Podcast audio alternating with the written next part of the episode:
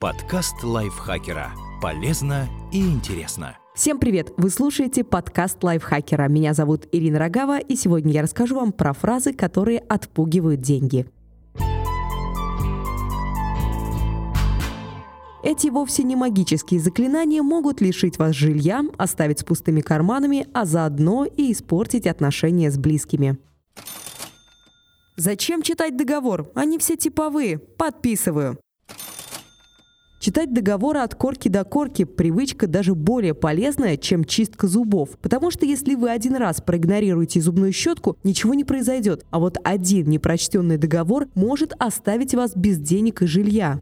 Не относитесь к бумагам легкомысленно. Аргументы «я не знал» и «я не прочитал» уже в начальной школе не считаются убедительными. Подпись под договором означает, что вы ознакомились с условиями и согласны с ними, даже если это не так. Поэтому будьте готовы, что однажды наткнетесь на невыгодные условия кредита, скрытые платежи, обязательства, которые вы не способны выполнить. Или забудьте фразу о типовых договорах.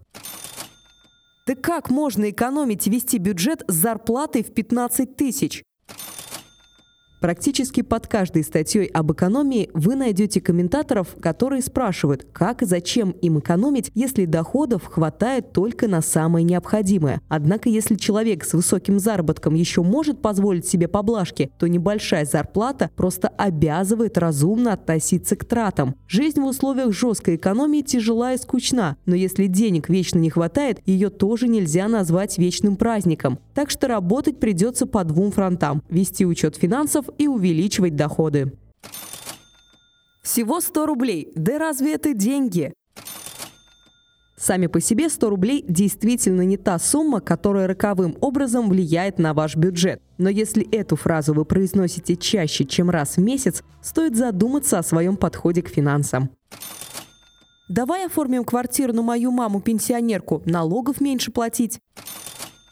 Ваша молодая семья долго копила деньги. Вам финансово помогли родители с обеих сторон. Вы покупаете квартиру. И тут звучит эта роковая фраза, которая приправлена заботой о ваших деньгах. Звучит логично. В конце концов, все равно эта квартира потом достанется супругу по наследству. В этой схеме слишком много подводных камней, чтобы на нее соглашаться. Например, вы не сможете продать квартиру, ведь она вам не принадлежит. Ситуация с наследством тоже неоднозначна. На имущество чужой мамы будут претендовать ее муж, другие дети, а истинным владельцам может достаться лишь кусочек жилья. При разводе квартира и вовсе не попадет в имущество, которое предстоит делить. Она чужая. История знает случаи, когда один супруг умудрялся купить квартиру на добрачное сбережение другого и оформить квартиру на свою маму. Так что держите свое имущество ближе к себе. Зачем завещание? Семья же, все поделим по справедливости.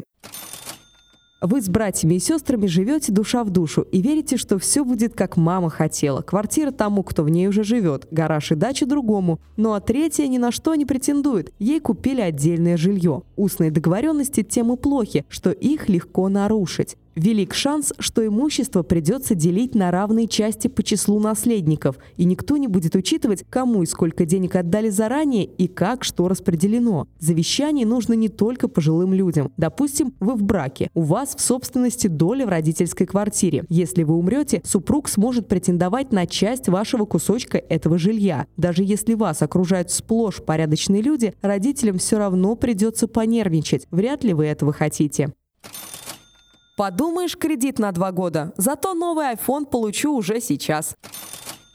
Кредитование – полезный инструмент, если использовать его с умом. Например, у вас сломался холодильник. Он-то точно вам нужен прямо сейчас, иначе придется питаться чем попало. В этом случае взять взаймы уместно. Последняя модель телефона к таким необходимым тратам не относится, особенно если у вас в кармане предпоследняя. К тому же важно определиться, вам она нужна из-за какой-то необыкновенной функциональности или потому что новая. К статусным вещам в целом следует относиться осторожнее. К статусным вещам в целом следует относиться осторожнее. Они все равно не делают вас своим в привилегированной группе, если вы покупаете их в кредит.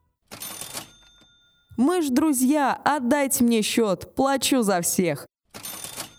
Что хорошо в голливудских фильмах, не всегда работает в жизни. В баре под воздействием алкоголя вы ощущаете себя крутым и щедрым, а завтра будете занимать у тех же друзей на хлеб. Сопоставляйте свои желания с реальностью, прежде чем демонстрировать состоятельность. Отдашь как сможешь. Долги – скользкая тема, ведь непонятно, как договариваться о возврате денег, чтобы вас продолжили считать хорошим другом и родственником, а не алчным ростовщиком. Тем не менее, если человек, берущий деньги, не оговаривает срок возврата, то сделайте это сами. Для крупной суммы просите расписку. Это нормально, ведь человек пошел к вам, а не в банк, где у него попросили бы больше гарантий. Чтобы перед людьми не было стыдно. Вы точно читали эти жуткие истории о небогатых семьях, где выпускники скидывались по 100 тысяч на банкет. На бюджет свадьбы реально было взять дом на побережье, а родители месяцами голодали, чтобы купить ребенку что-то статусное. Здесь неадекватность трат на лицо. Но бывают и менее очевидные вещи, на которые спускать круглые суммы вовсе не обязательно. Жить посредством не стыдно. А что там люди подумают, уже их проблемы. Я не скандальный человек, пусть будет на его совести. Вас регулярно обсчитывают кассиры. Вам неоднократно вручали неисправные товары. Вас обманывали при заключении договоров, и вы готовы терпеть это и дальше. Просто не любите ругаться, да и бесполезно это. А вместо неисправного телевизора просто купите новый. Такая пассивная позиция определенно заставляет вас терять деньги и веру в справедливость. Люди, которые нарушают ваши права, совести не имеют, а вот вам стоит научиться отстаивать свои интересы. В конце концов, телевизор можно вернуть по гарантии, а кассиру указать на ошибку. Один раз живем. Вы копите на первоначальный взнос на квартиру и уже подобрались к нужной сумме, но срываетесь и тратите сбережения на игровую консоль, телефон и отпуск, потому что жилье – долгосрочная цель, связанная с жесткой экономией и ипотекой, а радость от покупок можно получить уже сейчас. Нюанс в том, что жизнь хоть и одна, но длинная, ну если повезет, и непредсказуемая. Если вы сейчас не подумаете о том, как будете жить через 20 лет, потом может быть очень горько. Да, маленькая зарплата, зато спокойно.